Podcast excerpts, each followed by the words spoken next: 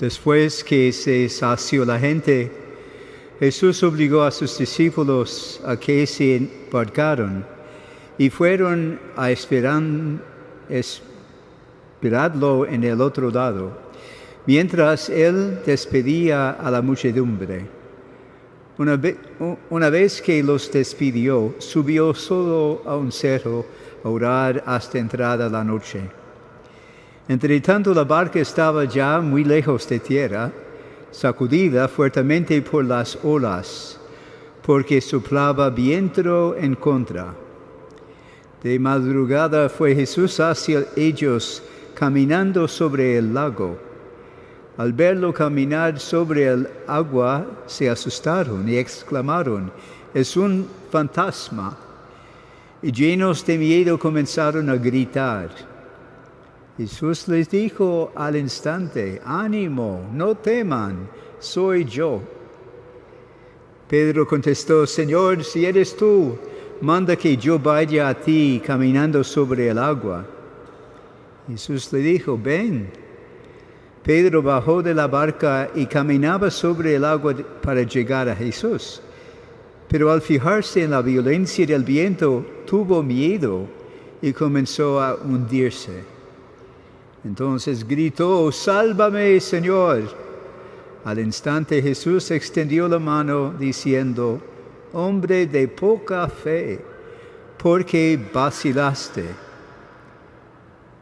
Cuando subieron a la barca cesó el viento, y los que estaban en ella se postraron delante de él diciéndole, verdaderamente tú eres el Hijo de Dios.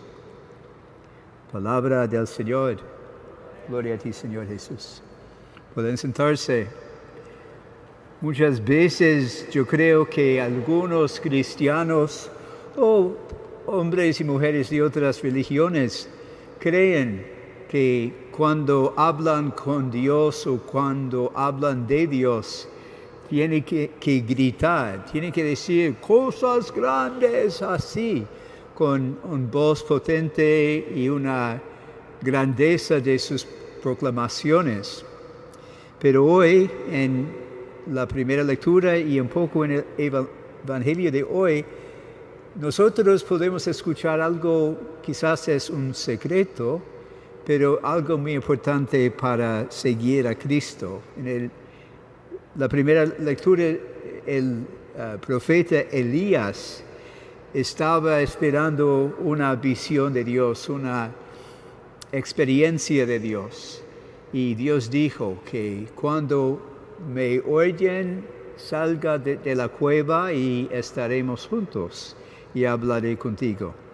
Y como dice la lectura, la primera cosa fue un viento grandísimo, huracanado, dice la Biblia.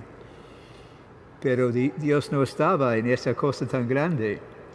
La segunda cosa fue un terremoto grande otra vez y una cosa de mucho miedo para todo el mundo, terremoto seguro, pero Dios no estaba enseñando al, mundo su presencia en, en, el terremoto. Y finalmente un fuego grandísimo eh, estaba afuera de, de la cueva y Elías quizás dijo en su interior, me, cosa grande, tiene que estar Dios en, esa situación, pero tampoco no estaba presente. Finalmente, una cosa casi no puede oír nada, murmurando, dice la Biblia. Y Dios estaba exactamente en esa cosa tan tan eh, una quieta, una cosa que no, puede ser eh, algo grande en sus oídos. Y Dios estaba diciendo o enseñando a Elías y a nosotros también que Dios siempre está presente en nuestras vidas.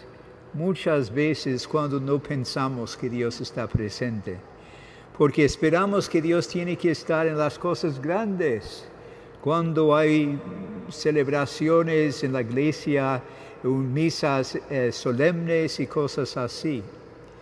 O, pensamos que eh, en el día de Pentecostés, por lo menos, Cada año en muchas iglesias hay mucha predicación muy, muy alta y ah, muchos gritos de aleluya y grande la voz. Pero Dios está presente cuando hablamos así, muy suavemente, sin poner atención en las palabras que estamos diciendo. También en nuestras vidas, si somos seguidores de Cristo, tenemos que entender que Dios está presente.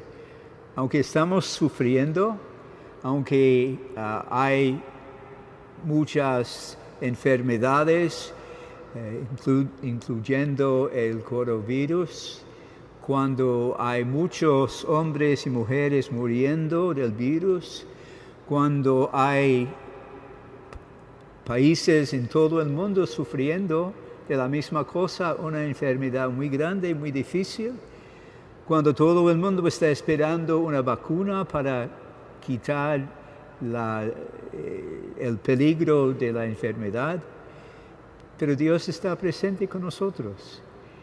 Y aunque aquí en Nueva York algunos, no, no solamente algunos, muchos uh, viejos, viejas, murieron en las casas de uh, ancianos. Y los, los, familiares no pudieron estar con ellos durante los últimos momentos. Era una cosa, una tragedia, una cosa muy, muy triste. Pero aunque los familiares no estaban presentes, Dios estaba con ellos. Y yo sé que, cuando hay una persona de fe, aunque todo el mundo está terminando, sabemos de que Dios está con nosotros.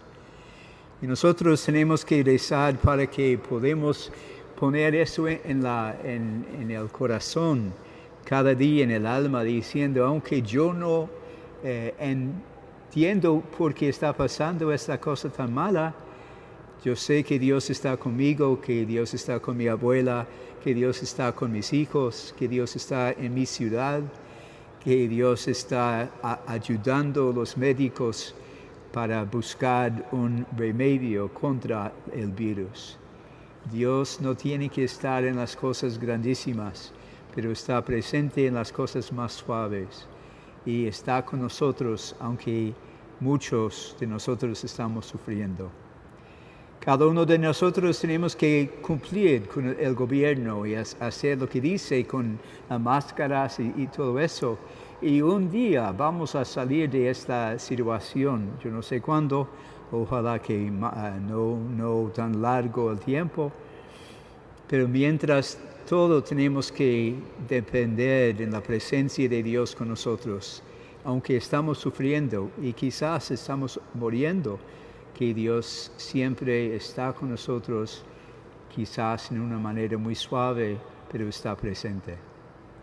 En el nombre del Padre, del Hijo y del Espíritu Santo. Amén.